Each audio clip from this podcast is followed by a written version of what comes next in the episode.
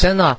大家对于美伦的那个智商哈，大家一定是都有所理解的。因为我昨天啊，还在那里跟你跟老黑我的智商干嘛？真的，亲爱的老公，你真的是笨。我跟你讲，我知道有的时候你都很自责，因为就有的时候美伦她知道我要说她笨啊，她自己就会在那里自己提前说，我自己都好生我自己的气，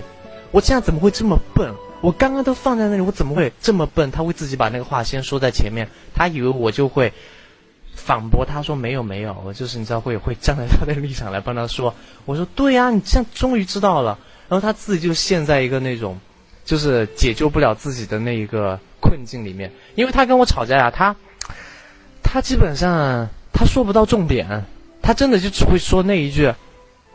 我好难过，就是你你们知道的呀，就是我不是跟你们说过，我们两个有两次吵架吵哭，就是因为我说的太多的内容他听不懂，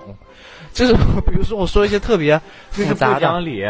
没有特别复杂，我跟他在那里讲原则讲道理，他讲不过的时候他就会哭。不讲理嘛。对，他就会在那里发出那种很厚的那种胸腔的那种共鸣声嘛，在那里哭，在那里说，嗯，我好难过。嗯 我就在那里继续巴拉巴拉的说，我说本来就是啊，啦啦啦啦呀，在那讲啊，然后接着他在那里，嗯 我好难过，就是那里只会说这一句，然后别的他说不了，对，就说，所以吵架基本上他吵吵不过我，真的没有吵赢过，嗯，对。